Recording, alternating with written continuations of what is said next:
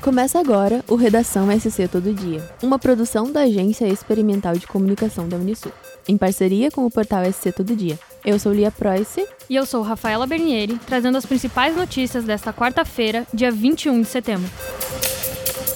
Na próxima segunda-feira, dia 26, acontecerá em Tubarão o Supera, Ginástica para o Cérebro.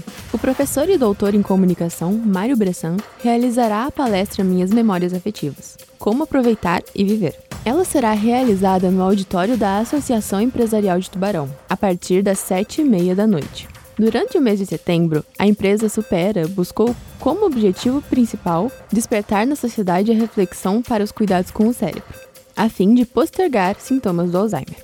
Após a palestra, será realizado o Neurobingo, um bingo com uma proposta diferente, que faz com que o cérebro saia da zona de conforto e também traz uma boa diversão. O evento será aberto ao público e contará com sorteios de brindes e prêmios. Para participar da palestra, basta fazer a inscrição pelo telefone 48 30 52 47 87 ou 9914 8 47 87. O valor da inscrição é de 20 reais mais um quilo de alimento. A quinta Semana Cultural Lusitana de Itajaí, Contos Portugueses, promove nesse domingo, dia 25, uma mostra de apresentações artísticas na Praça Genésio Miranda Lins, localizada na Avenida Beira Rio, no bairro Fazenda. O evento reunirá sete grupos da cidade e região. As apresentações iniciam às duas da tarde e são gratuitas e abertas à população. Além da mostra de danças, que acontecerá nesse domingo, a Quinta Semana Cultural Lusitana de Itajaí, Contos Portugueses, promoveu neste ano um curso de formação para professores presencial e gratuito. O objetivo do projeto é apresentar à população a variedade e a riqueza da cultura portuguesa, com focos nos 202 anos de colonização do município. Balneário Camboriú receberá a 33ª etapa do Team Águia Futebol Cup, um dos principais eventos de futebol do Brasil. Os jogos acontecerão nesta sexta-feira, sábado e domingo, dias 23, 24 e 25, na nova Praia Central. Os atletas disputam as categorias Qualify, intermediário, convidados, iniciante, aprendiz e profissional no masculino.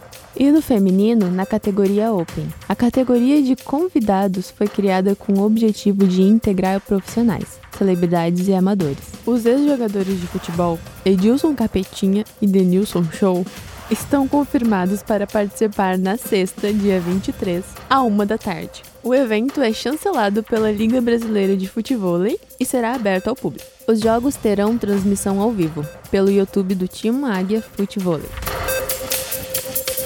Na manhã desta quarta-feira, dia 21, a Polícia Civil de Santa Catarina deflagrou uma operação para cumprir mandatos de prisão contra suspeitos de integrar uma associação criminosa responsável por furtos de caminhões.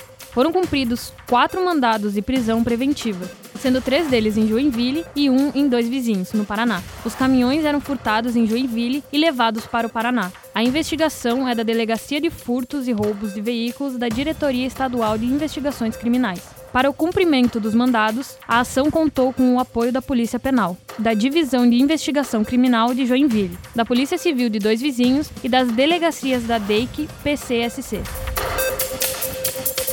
As eleições de 2022 podem colocar em xeque o cumprimento das metas de inflação nos próximos anos. Com a perspectiva de uma âncora fiscal menos austera e de inflação global mais elevada. Economistas ouvidos pelo Estadão Broadcast avaliam que passou a ser mais difícil atingir 3% no Brasil. A avaliação é de que a redução gradual das metas de inflação a partir de 2019, a partir do nível de 4,5%, que vigorou de 2005 a 2018, foi possibilitada pela previsibilidade fiscal criada pelo teto dos gastos e pelo ambiente de menor inflação global desde meados da década de 2010. Agora, a perspectiva de mudança do arcabouço fiscal do país, com vistas à ampliação de despesas e o aumento da inflação mundial podem impedir o cumprimento do alvo. Ainda longe de ser um consenso, essa perspectiva já começa a aparecer nas expectativas do mercado coletadas pelo próprio Banco Central. Embora o relatório Focus indique a convergência do IPCA para o centro da meta em 2025 e 2026, as médias da pesquisa já sugerem, respectivamente, uma inflação de 3,28% e 3,27% nesses anos, mais de 0,25 ponto percentual acima do alvo.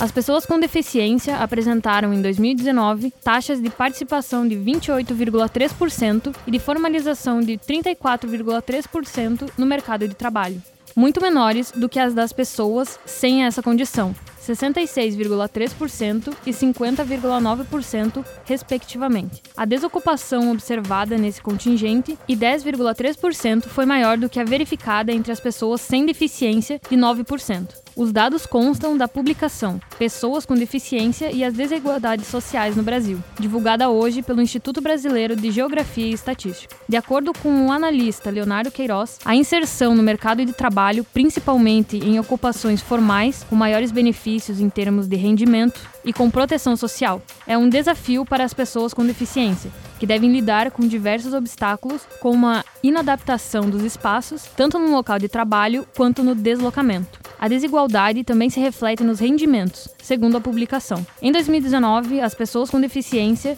tinham um rendimento médio mensal de R$ 1.639, enquanto os trabalhadores sem deficiência recebiam, em média, R$ 2.619. Para mais notícias, acesse o portal SC Todo Dia. Até o próximo episódio.